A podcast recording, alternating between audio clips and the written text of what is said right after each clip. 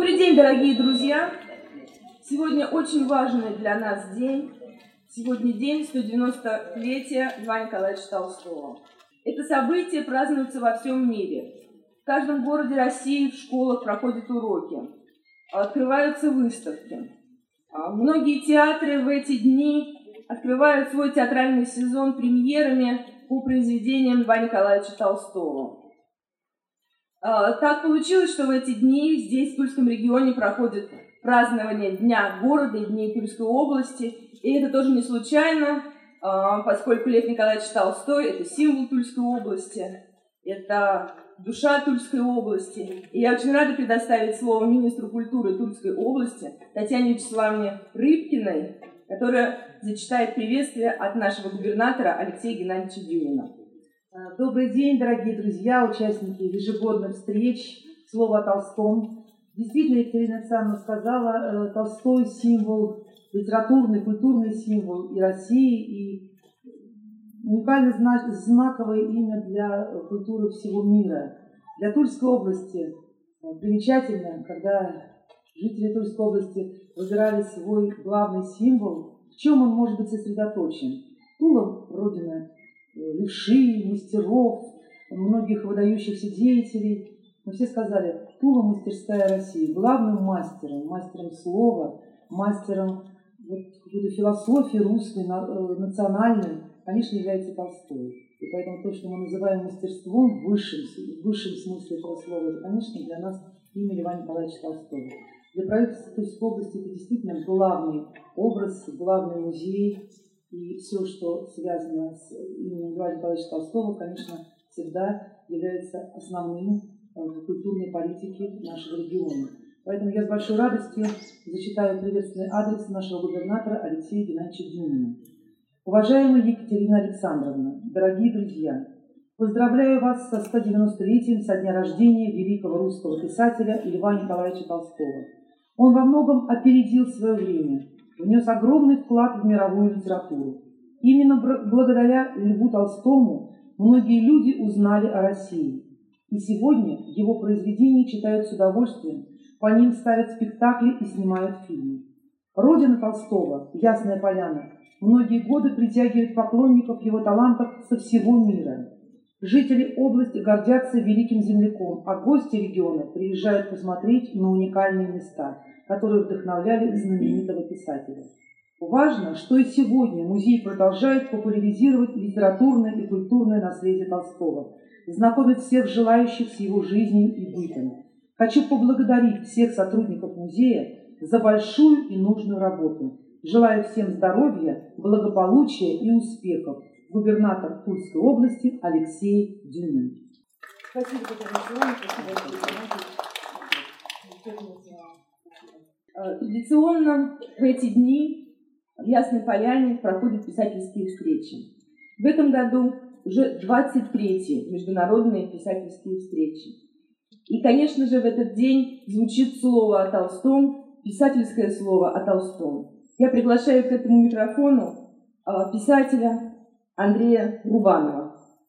Здравствуйте, дорогие Ильяне. Я вас всех поздравляю. Меня зовут Андрей Рубанов. Я вас всех поздравляю с днем рождения вашего великого гениального земляка, днем города. Также благодарю за то, что пригласили. Очень приятно выступать. Прекрасно вижу много лиц. А, я много говорить не буду. У меня с Львом Николаевичем связано одно огромное личное и одновременно литературное воспоминание, переживание, которое 30 лет прошло, а я его до сих пор помню в деталях. Я закончил школу в 86 году, я родился в СССР, и а, в том же году поступил на Московский государственный университет. Но не добрал баллов на дневное и попал на вечернее отделение, соответственно, Вечером я учился, а днем я пошел на работу на стройку. Мне было 17 лет, и отец сказал, что давай, пора, не сиди у нас на шее, я пошел работать на стройку. Соответственно, днем я работал, вечером я садился в электричку, ездил из своего родного города Электросталь в Москву, там учился, а потом поздно вечером возвращался обратно. Проходили мы на первом курсе русскую литературу 17-18 и дошли до 19 века, до Льва Николаевича Толстого. В школе я его читал, мы все тогда учили «Войну и мир», проходили, как это называется. Но проходили, как все проходят школьники, то есть там девочки читают про мир, пропускают войну, мальчики наоборот, как если читают войну, пропускают про мир. И вот я должен был прочитать роман Анны Каренина у нас он был в библиотеке, домашний, потому что мама моя и папа школьные учителя. Я взял этот объемный, как вы знаете, роман с собой. И по дороге в электричке из электростали в Москву я его читал. Потом лето прошло, наступила зима. Как вы понимаете, зимой работать на стройке не очень весело. Зима была 86 -го года очень холодная. И вот наступил февраль, минус 33, минус 33. Я весь день работаю на стройке, значит, в пяти свитерах, потом сажусь в электричку, надеваю еще куртку и еду в Москву. И по дороге читаю роман Анны Каренина. Очень холодно было, невероятно, то есть минус 33 на улице, а в поезде, ну, тепло, плюс-минус 10 примерно, может быть, минус 15. Но как-то мы держались тогда. И, возвращаясь назад, однажды в этом ледяном поезде, Никого, народа нет, 11 часов вечера, я еду, значит, с лекции в университете. Заиндевевший вагон, покрытые льдом окна, значит, я один в этом, в этом вагоне. Желтый свет не, не сильный, у меня изо рта идет пар, я ужасно мерзну, я открываю Анну Каренину и попадаю на место, где Левин косит траву. Если кто забыл, это огромный фрагмент, занимает там несколько десятков страниц, где подробнейшим образом описано. Это все, естественно, личный опыт, мы все это знаем. И я начинаю читать и проваливаюсь туда. Я перестаю чувствовать холод, я перестаю чувствовать мороз, усталость, недосып свой там. И я э, читаю, как Ленин пытался, пытается угнаться за, профессион... за, за мужиками, которые всю жизнь косят эту траву. Ему неудобно, что он отстает, что он менее успешно и менее ловко это делает. И страница идет за страницей. И в какой-то момент я понимаю, что я не существую в реальном мире, а попал в мир Льва Николаевича Толстого, вот туда, вот на этот луг, где происходит эта козьба. Сам я тоже деревенский, я умею косить, тоже понимаю, что это достаточно тяжелый труд. И, разумеется, я никогда бы не, не угнался за мужиками, которые всю жизнь этим занимаются. И в конце концов, я обнаружил, что я проехал свою остановку и уехал очень далеко куда-то в Павловский посад. И вынужден потом был ночевать там где-то на вокзале и рано утром возвращаться домой. И, но этот фрагмент а, о том, как Левин косил траву, если я не ошибаюсь, это второй том, могу ошибаться. Я считаю, а, друзья мои, это лучший фрагмент, лучший кусок прозы художественной мировой литературы. Я очень много читал, я пишу сам. Вот это ощущение а, исчезновения из реальности и попадания в другую художественную реальность, оно со мной всю жизнь осталось. И я вот каждый раз, когда я сажусь сам работать, я какая-то небольшая часть моего сознания помнит про эту историю, как Ленин косил траву, и каждый раз, когда я хочу написать что-то, я хочу написать это так же хорошо, как это сделал ваш э, любимый земляк. Я вас поздравляю с тем, что э, вы земляки Льва Николаевича, и желаю по традиции вам, чтобы однажды в вашей области появился еще один Лев Николаевич Толстой, не менее знаменитый. Вы это все заслужили. Пусть таких гениев наша земля родит как можно больше. Спасибо. Спасибо большое.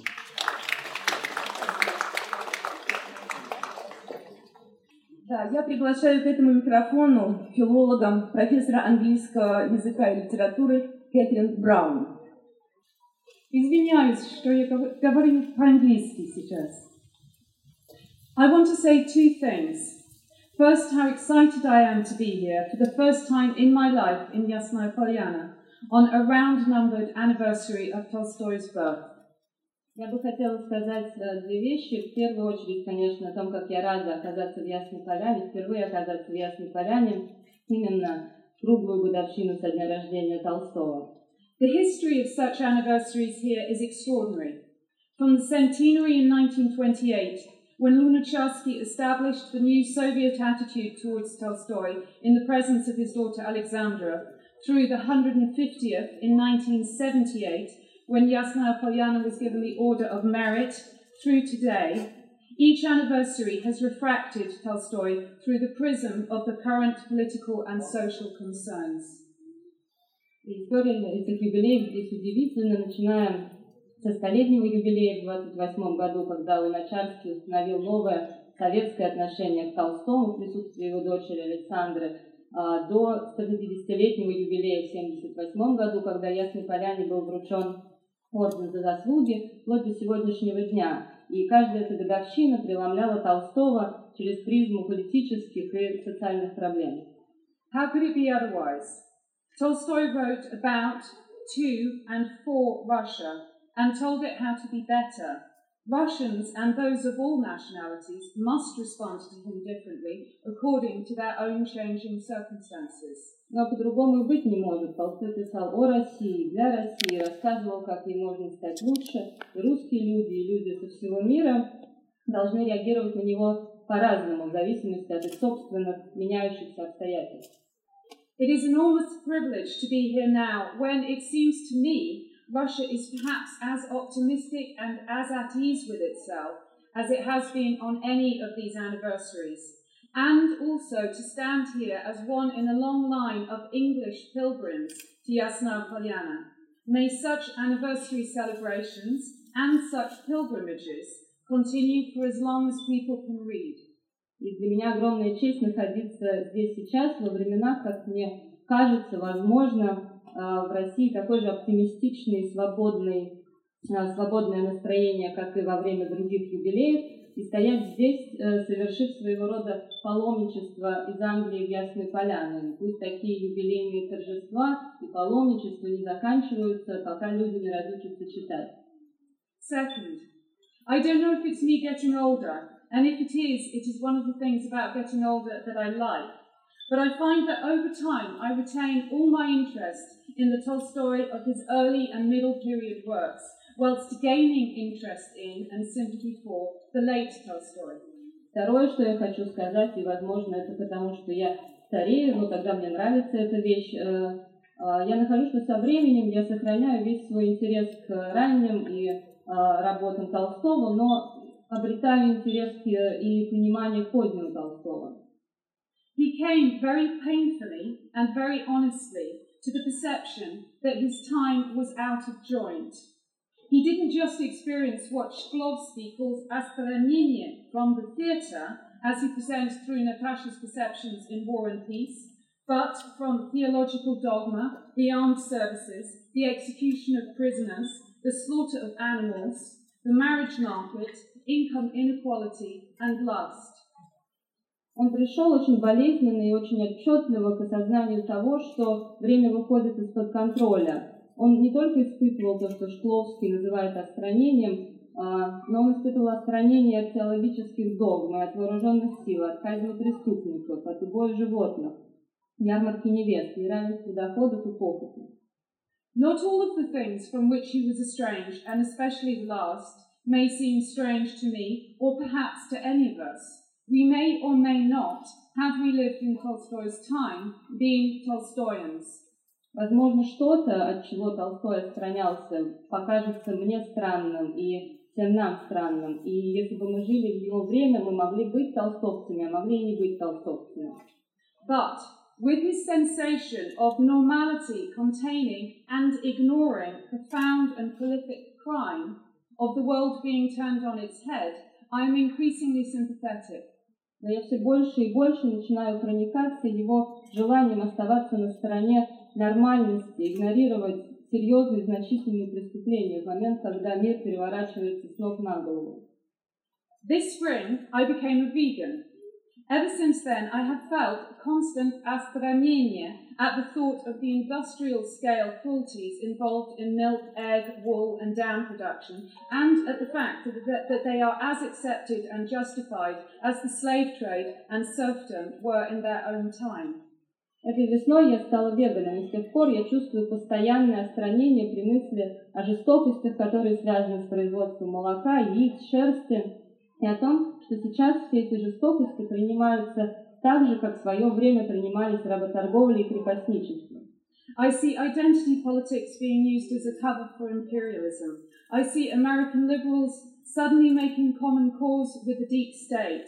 I see British media and intellectual classes from the left to the right credulous of a Russophobic narrative that transparently serves imperial and military industrial interests. Я вижу, что заботы об идентичности прикрывают империализм. Я вижу, как американские либералы внезапно начинают верить в теорию заговора. Я вижу э, британские э, журналисты и интеллектуалы от левых до правых подвергаются русофобским настроениям, которые, конечно же, служат откровенным прикрытием имперских и военно-промышленных интересов. So, yes, I sympathize with Tolstoy in feeling alienated from many aspects of reality. I am grateful for the example that he set of daring to trust such sensations and trying to do something about them. Так что да, я понимаю Толстого в его чувстве отчужденности от многих аспектов реальности, и я благодарна ему за пример, за то, что он осмелился доверять таким ощущениям и пытался что-то с ними сделать. I hope you will forgive me for having made a political speech, but it is certainly what Tolstoy would have done. Thank you for having me. Надеюсь, вы простите мне эту политическую речь, но Толстой бы, скорее всего, сделал так же. Спасибо, что вы меня пригласили.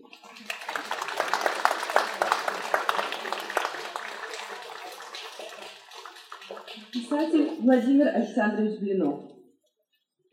Дорогие друзья, я хочу прочесть одно свое стихотворение. Э, Поводом его написанию была уже несколько лет совершенно сюда поездка в Ясной Поляне, когда от Игоря Петровича Золотуского я услышал его рассказ, пересказ высказывания одного студента, э, который слушал лекции Владимира Владимировича Набокова. И вот какой блистательный педагогический прием э, применял Набоков, рассказывая о русской литературе. Стихотворение называется «На лекции Владимира Владимировича Набокова. Рассказ слушателя». Профессор вошел в переполненный зал, на подиум встал, будто на пьедестал. Минута проходит. Он тихо сказал, прошу плотно задернуть все шторы. И каждое было закрыто окно. Наверное, профессор покажет кино, а может быть слайды, а может быть но. Щелчок выключателя в дальнем углу. Он лампу включил, но пока что одну. И мощными ватами, более ста, она воссияла, как будто звезда. Это Пушкин. Наш лектор был мастер. Он мудро учил. И лампу вторую, подумав, включил. Э, э, та вмиг, та вмиг загорелась, но чудилось мне, Лукаво мигала она в полумгле. Это Гоголь. Не знаю на всех ли, судить не берусь, но лампочка третья навеяла грусть, Российские степи, Приморский проспект, Лиловые тени легли на конспект. Профессор Набоков, отличный урок. Покашлял батистовый белый платок. Это Чехов. Он был элегантен, очки и прононс, он грузное тело к стене перенес, и резким движением, как дирижер, он шторы раздвинул, и утренний хор, печуки толпы, и, конечно, авто ворвался в раскрытое настежь окно, и солнечный воздух, умытый росой. Набоков воскликнул, а это Толстой. Спасибо.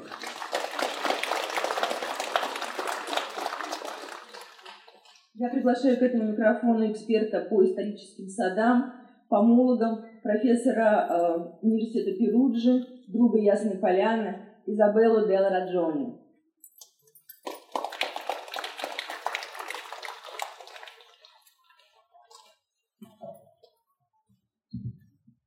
Извините, я говорю по-английски, не русский.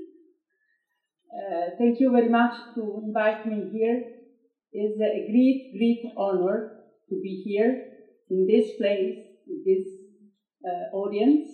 Спасибо большое, что вы меня пригласили. Это большая честь быть здесь, среди вас. It is uh, a great uh, pleasure to confirm the friendship between our two countries, Italy and, and Russia, through the culture. И это прекрасная возможность утвердить дружбу между нашими странами, между Россией и Италией, утвердить ее с помощью культуры.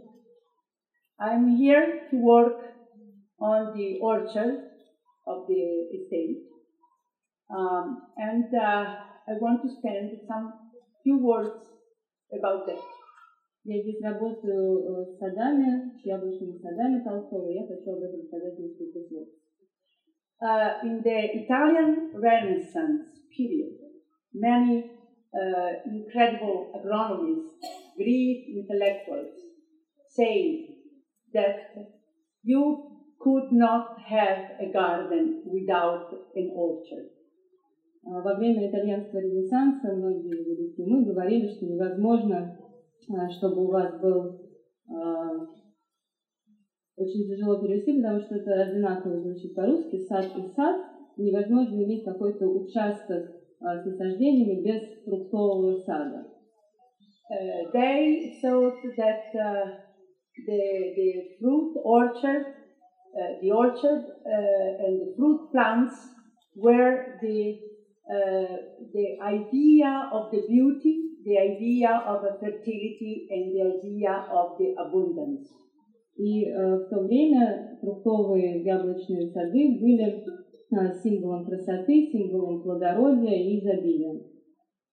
The fruit trees were uh, like Agostino Gallo in 1500 said, the fruit trees were uh, beauties, beautiful, of course, for the flower, for the fruits, for the shade, uh, for many things, but also because they were uh, hotel. uh, they guest uh, a lot of birds that with their music, with their singing, with their songs, they produce a lot of music.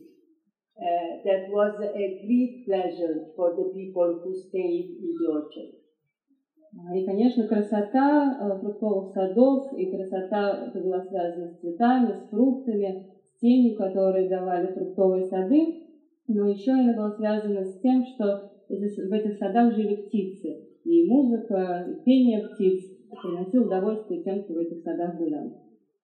So I, when I, when I'm here, and I think uh, to Lev Tolstoy, I think that he was really a, a, a great man of Russian Renaissance period. И о Льве Толстом я думаю как о великом человеке русского ренессанса.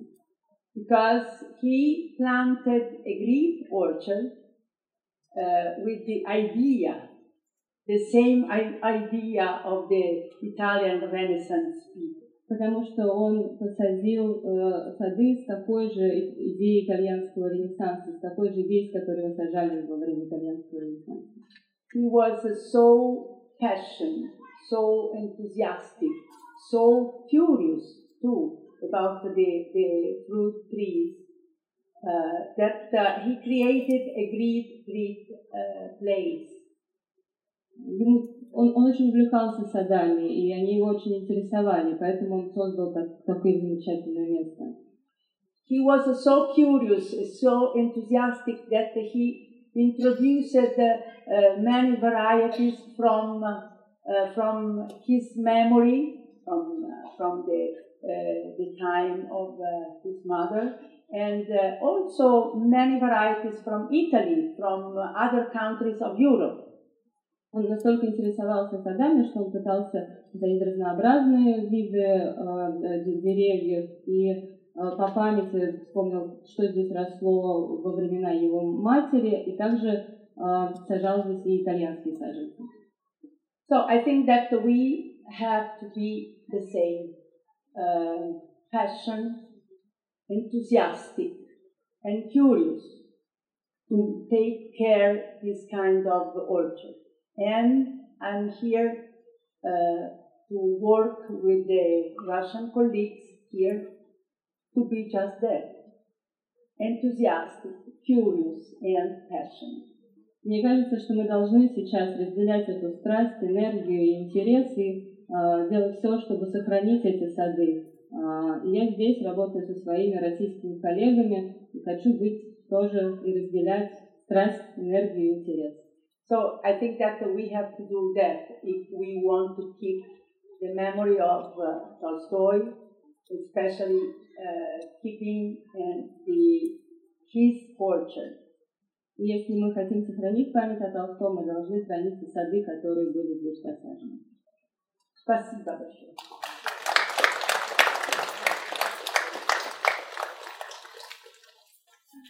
Приглашаю к этому микрофону поэта, писателя Владимира Ермакова. Говоря о Толстом, рискуешь говорить много лишнего, не сказав главного. И чем больше говоришь, тем меньше в сказанном остается места для Толстого. Говоря о Толстом, трудно не впасть в пафос и непозволительно впасть в него. Не достигая до его высоты, выглядишь глупо, не достигая его простоты, выглядишь невежливо. Наше отношение к Толстому поистине странно. Среди тех, кто приходит к нему, нет никого, кто усомнился бы в его значении. И нет ни одного, кто следовал бы его учению. Среди нас есть, слава Богу, потомки Толстого и поклонники Толстого, читатели и толкователи, есть исследователи, но нет последователей. Парадокс воздействия Толстого на общественное сознание в том, что общее мнение признает его величие, но противостоит его влиянию. Наше отношение к Толстому – прение с ним по главным вопросам мировоззрения. Внутренние координаты духовной сферы – вера и правда.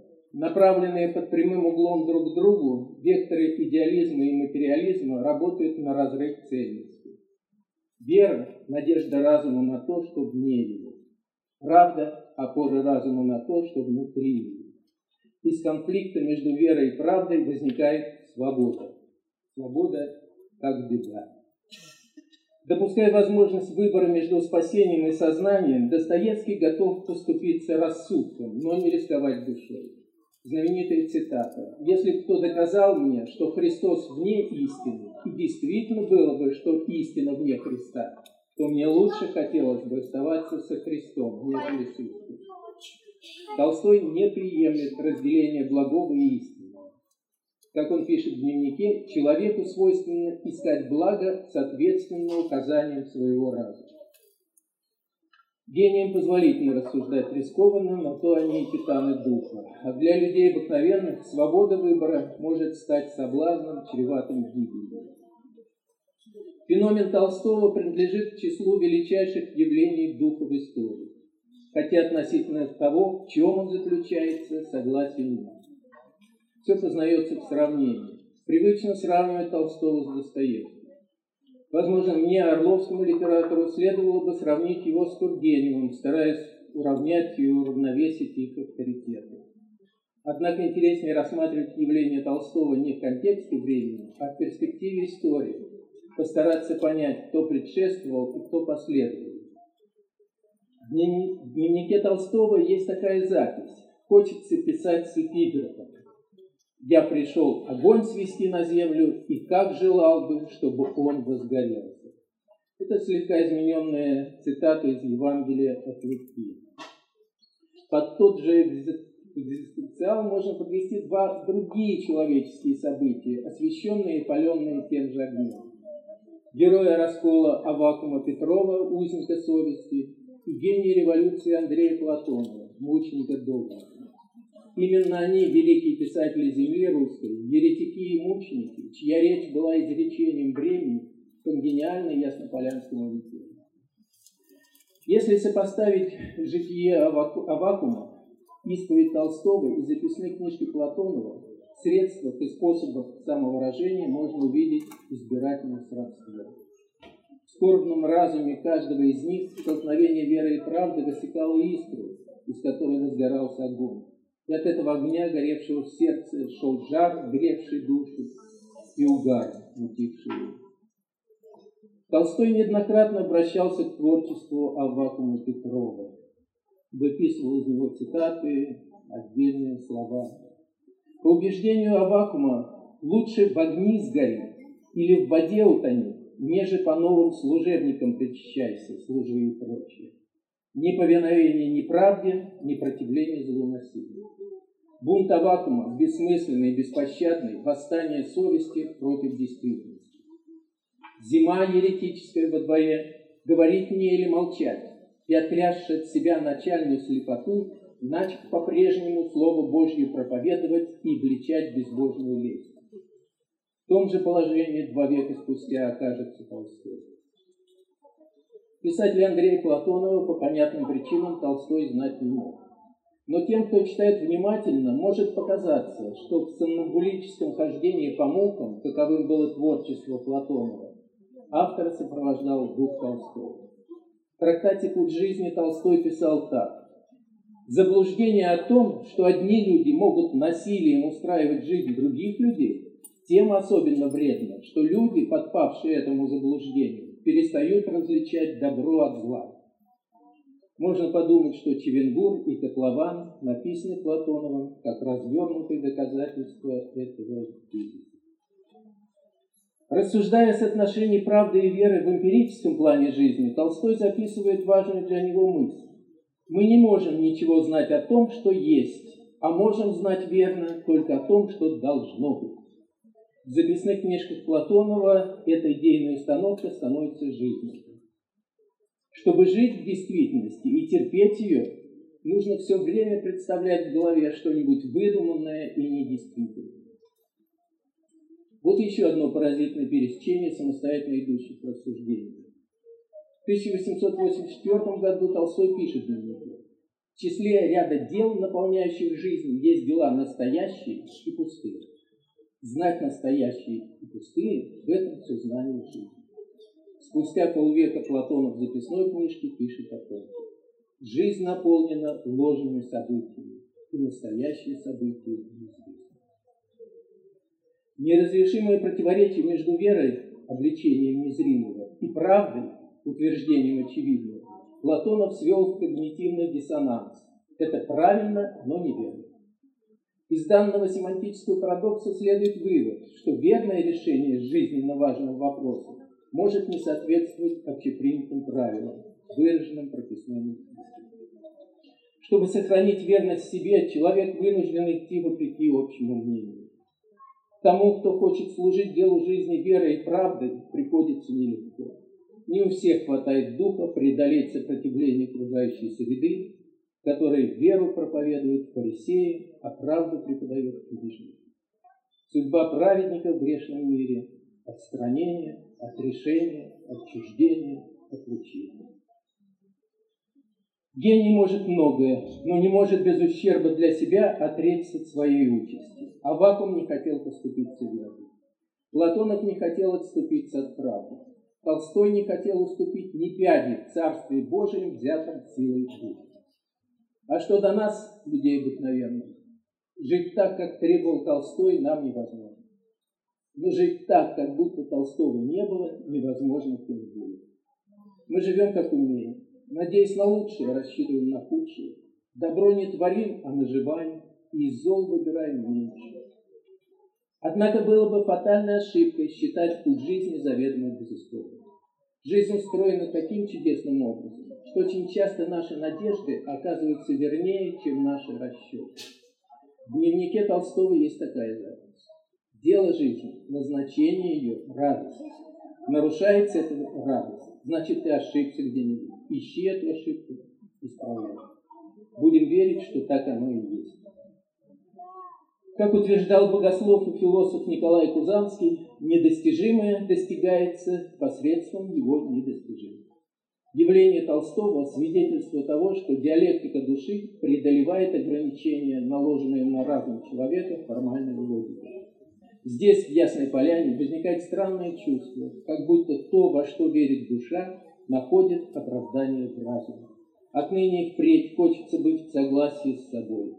И насколько это в наших возможностях, служить делу жизни верой и правдой. Спасибо.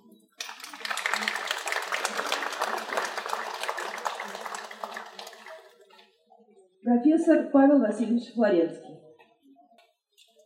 190 лет тому назад мир начал меняться. В него пришел Толстой. Сначала он накапливал себя. Мир этого не замечал. Учился, жил, любил. Потом воевал, воевал героически. То, как он воевал и как он об этом рассказывает, слушать нашим воинам, когда они идут на фронт. А дальше он стал писать. Мы все читали его. Очень интересно изменение нашего отношения к его творчеству. Нет, нет, не к его творению, упаси Бог, а к его героям. Сначала эти герои нам нравятся, симпатичны, а потом э, сомневаемся. Даже Наташа Ростова, вот мне старому человеку, у которого дочки и внучки, не нравится, как она там вытворяла в молодости, влюблялась далее. Всяко бывает. Но тем не менее он остается постоянно с нами. Его герои живут, живут все время. Отвлекаемся мы от них или нет, они приходят. А дальше он пошел дальше, он стал думать о Боге. Мой дед писал, что мало кто так любил Христа, как Лев Толстой. Его произведение в значительной части это величайший э, апологетический труд. Да, он вызвал дискуссию. Да, с ним многие были не согласны. Собственно, не с ним, а он не согласен был, со многими. Но он породил то, что теперь называется русской религиозной философией. До этого это было спокойное, мирное богословие. Но в ответ э, на писание Толстого появились его оппоненты Мережковский и Гиппиус. Соловьев спорил с ним, наш великий философ. А дальше пошла молодежь. Э, в Тифлисе учитель Гелтман воспитал целую плеяду будущих государственных деятелей, мыслителей, художников, в том числе троих тогда мальчишек. Моего деда, будущего священника Павла Флоренского, будущего священника Александра Ильича Нинова и будущего философа э, Владимира Эрна. С них началось то богословие, которое началось в России. Церкви, как уже к церковному учению, как к живому организму обратились многие. Сюда же потом присоединились социал-демократы, повторяю, социал-демократы Бердяев и Булгаков началось совершенно новое движение в новой яркой дискуссии. В основе его лежит, говорят, бунт Толстого, не было бунта, были мы сегодня. Работал, думал, предлагал, решал. Вся дальнейшая история уже невозможна без того, что мы знаем от Толстого. И в культуре, и в образе жизни. Ведь поймите вы, следом за ним пошли тысячи людей в народ.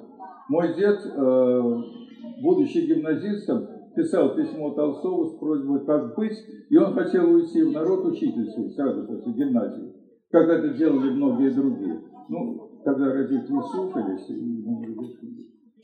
Таковых было много. Он изменил очень большое поколение которая осталась в нашей памяти и живет.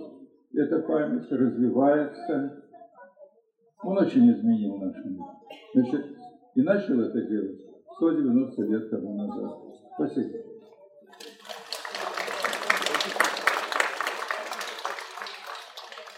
Вот уже несколько лет а, Почта России проводит конкурс детских сочинений, с чего начинается Родина. Я очень рада, что сегодня у нас присутствует Носов Вадим Васильевич, который немножко расскажет об этом проекте. Екатерина большое спасибо за представленную возможность.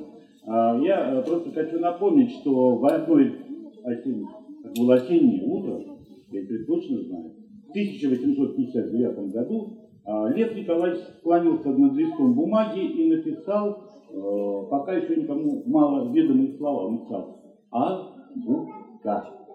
Начинался трудовой путь длиною в 14 лет. Был дан мощнейший образовательный импульс, потому что в 1859 году грамотность России составляла 8-9%. Через 20 лет после того, как были созданы эти замечательные книги, в два раза, два с половиной раза э, население России было грамотным. Это было здорово. Вот этот импульс мощнейший, идеологический, скажем, э, духовный, он имеет и сегодня место. Вот у нас в руках книги. Это вот эти книги написали, э, ну скажем так, дети наши, наши дети, юные, совершенно россияне от 7 до 15 лет. Вот конкурсу 15 лет. За это время, ну, мы посчитали, приблизительно около 2 миллионов ребят склонились однажды над листом бумаги и написали. И ответили на такие вопросы. С чего начинается Родина? Как мне строить отношения с родителями? Что я знаю для товарища? Что значит быть хорошим человеком? Или «мама, я тебя люблю». Можно слова маме в письме высказать, такие вот искренние, замечательные слова. А, кто же проводит этот конкурс? Почта России, профсоюз работников связи, есть у нас и жюри, которое возглавляет Виктор Антонович Садовничий, и учительская газета, то есть очень много замечательных людей, которые нам помогают. Каждый год вот издаются такие вот замечательные книги, мы специально сделали вот такие обложки. И, Петр Александрович, вот хотел показать, здесь Лев Николаевич среди сельских ребятишек, вот. ну и письма сами. В каждой книге по 50, по 60 писем, самых искренних, самых замечательных, отбираем всей команды большой. Вот, хотели бы вам передать, и, э, вы знаете, хотел бы прочитать буквально три строчки из одного письма, хорошо запомнил. У нас разные ребятки пишут, да, и вот из Дагестана такой маленький мудрец, ну так вот написал мне, добро надо творить всегда. Днем, вечером, каждую минуту, каждый час, каждую секунду, даже когда опаздываешь на уроки. Спасибо за внимание. Не надо никуда опаздывать, будем творить добро. Разрешите передать Александр вам эти книги. Мы передадим это нашим ребятам. Спасибо большое, спасибо. С праздником. Сегодня у нас в гостях э, писатель, член Союза писателей Казахстана э, Нурманов Абен Алдабергенович. Бисмиллахиррахманиррахим. Я хочу, я, я хочу на своем языке выразить сладкий и короткий. Поэтому я, а, м, чем будьте любезны, а, каждая нация свой язык любит и свои традиции есть. А, Поэтому я начинаю на казахском языке. А переводит мой адъютант Аят мына менің ең сіздерге айтайын деп тұрған нәрсем менің бала күндегі ең арманым да ең бақытым да ең қызығым да мені қуанышқа жетектеген лев николаевич толстой болған Абен Алдабергенович Нурманов, казахский писатель, член Союза писателей Казахстана, член Союза писателей народов мира, член Союза писателей Евразии, доктор наук, профессор, академик. А, До этого он написал 100 томник Гибрат, назидание на казахском языке, десятитомник сага о Шокане, о выдающемся ученом, первом ученом казахского народа Шоканова Алиханове. И 190-летие Льва Николаевича Толстого мы в Казахстане начали отмечать уже, можно сказать, раньше вас. 10 августа в Национальной библиотеке Республики Казахстан в Алмате прошла презентация, посвященная книге четырехтомника, посвященная 190-летию Льва Николаевича Толстого, Абен Алдавирович, его последователь в жизни, э, последователь, можно сказать, поклонник его творчества, 45 лет изучал его произведения, его жизнь. Э, Мы в Ясной Поляне не первый раз. Хотим поблагодарить и музей за то, предоставленные нам условия. Мы всегда бывали на могиле, ходили по этим тропинкам. Четырехтомник, посвященный 190-летию Льва Николаевича Толстого, называется «Идеал человечества Лев Толстой».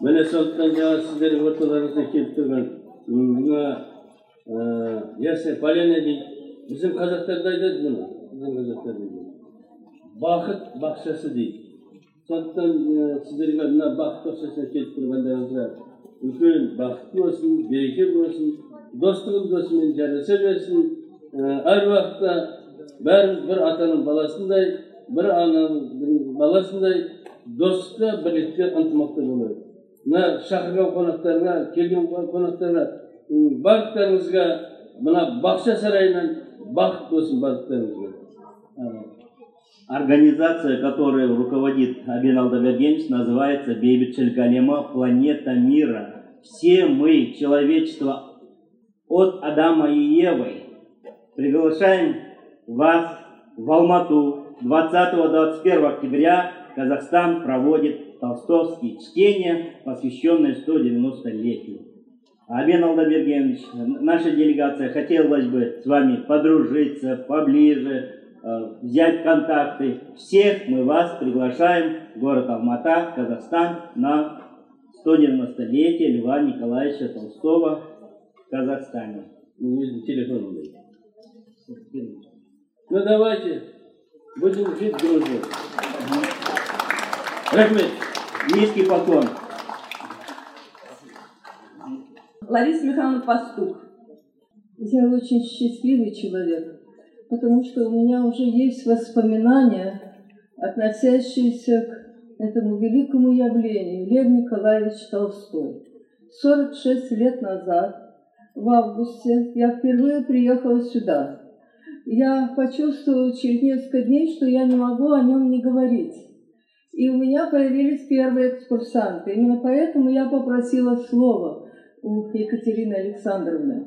Я хочу напомнить об одном человеке, не знаю, жив ли он сейчас, фамилия его Коробкин.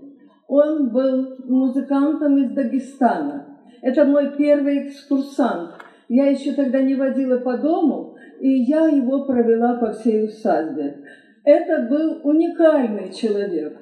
Когда умер Лев Николаевич Толстой, он дал себе обет, что если он доживет до возраста Льва Николаевича Толстого, то он приедет в Ясную Поляну.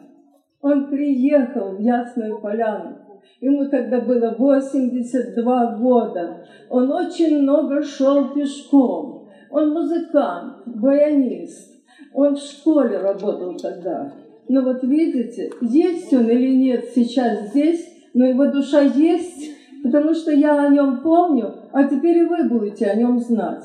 Еще в тот мой приезд я встретила шестерых женщин-врачей.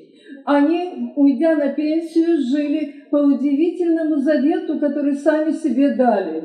Они каждый год своей жизни посвящали изучению жизни какого-то русского писателя, перечитывали его произведения, а потом в заключение приезжали на его родину. Вот это были вторые мои экскурсанты. А теперь о себе одно слово.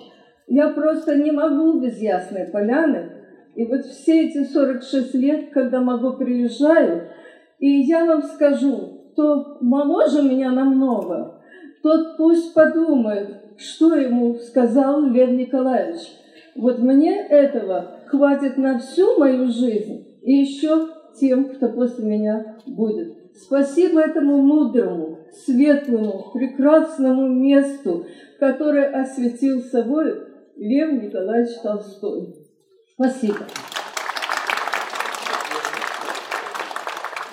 Я приглашаю к этому микрофону депутата Государственной Думы, друга Ясной Поляны Пилюс Наталью Николаевну. Дорогие друзья, 9 сентября все человечество отмечает 190 лет со дня рождения великого Льва Николаевича Толстого. И каждый год мы собираемся здесь для того, чтобы каждый для себя вспомнить то важное, что Лев Николаевич внес в его жизнь. Уважаемая Екатерина Александровна, Владимир Ильич, наши замечательные потомки Льва Николаевича, друзья Ясной Поляны. Более 10 лет в Тульской области проходит толстовский урок. Во всех школах, в детских садах и библиотеках для каждого возраста находятся произведения Толстого, истории из жизни Льва Николаевича. Ну, я думаю, что и для каждого из нас сегодняшнее событие тоже толстовский урок. Урок о том, как нужно жить и каждый день делать огромное количество дел. Это творчество, это оказание помощи, поддержки людям. И здесь, конечно, говорили о, о э, Льве Николаевиче как писателе. Я думаю, то, что на все языки мира переведены его труды, и где бы мы ни были, приезжая за границу, видим произведение Льва Николаевича, говорит само за себя. Но то, что он внес огромный вклад в мировоззрение целого поколения людей, то, что он создал традиции. И, безусловно, одна из традиций – это празднование дня рождения, когда знаменитые писатели, поэты, журналисты, художники приезжали, собирались сюда, и эта традиция осталась. Это толстовский урок. Мы с вами находимся рядом со школой, которых множество открыл по Тульской области Лев Николаевич. И очень важно, что сейчас, сохраняя традиции, в нашем регионе открылась школа в Ясной Поляне для талантливых детей. Безусловно, писательские встречи – это не только возможность каждого из нас увидеть самых известных российских и зарубежных писателей, но это и для них возможность еще раз посмотреть на то место, подышать воздухом, которым дышал Лев Николаевич Толстой. И мы знаем много примеров, когда именно здесь зарождались талантливые произведения современного искусства. Ну и, безусловно, Толстой – это большой политический деятель. Без него невозможно представить себе вопросы, связанные с отменой крепостного права, образованием, равенством. Ну и эти традиции сохранены в Ясной Поляны. Ясная Поляна – это не только музей, это огромное количество важных дел, которые делают сотрудники музея. И я хочу поблагодарить весь коллектив музея за вклад в просветительскую деятельность. Я хотела бы вручить Екатерине Александровне благодарственное письмо Государственной Думы. Ну, уважаемые друзья, когда мы здесь собираемся, мы всегда верим, что гений Толстого находится здесь. Уважаемый Лев Николаевич, с юбилеем! Дорогие друзья, для тех, кто хотел бы поклониться могиле Льва Николаевича Толстого, мы приготовили цветы. Спасибо всем, что вы сегодня в Ясной Поляне и, конечно же, с праздником. Всего вам самого-самого-самого доброго.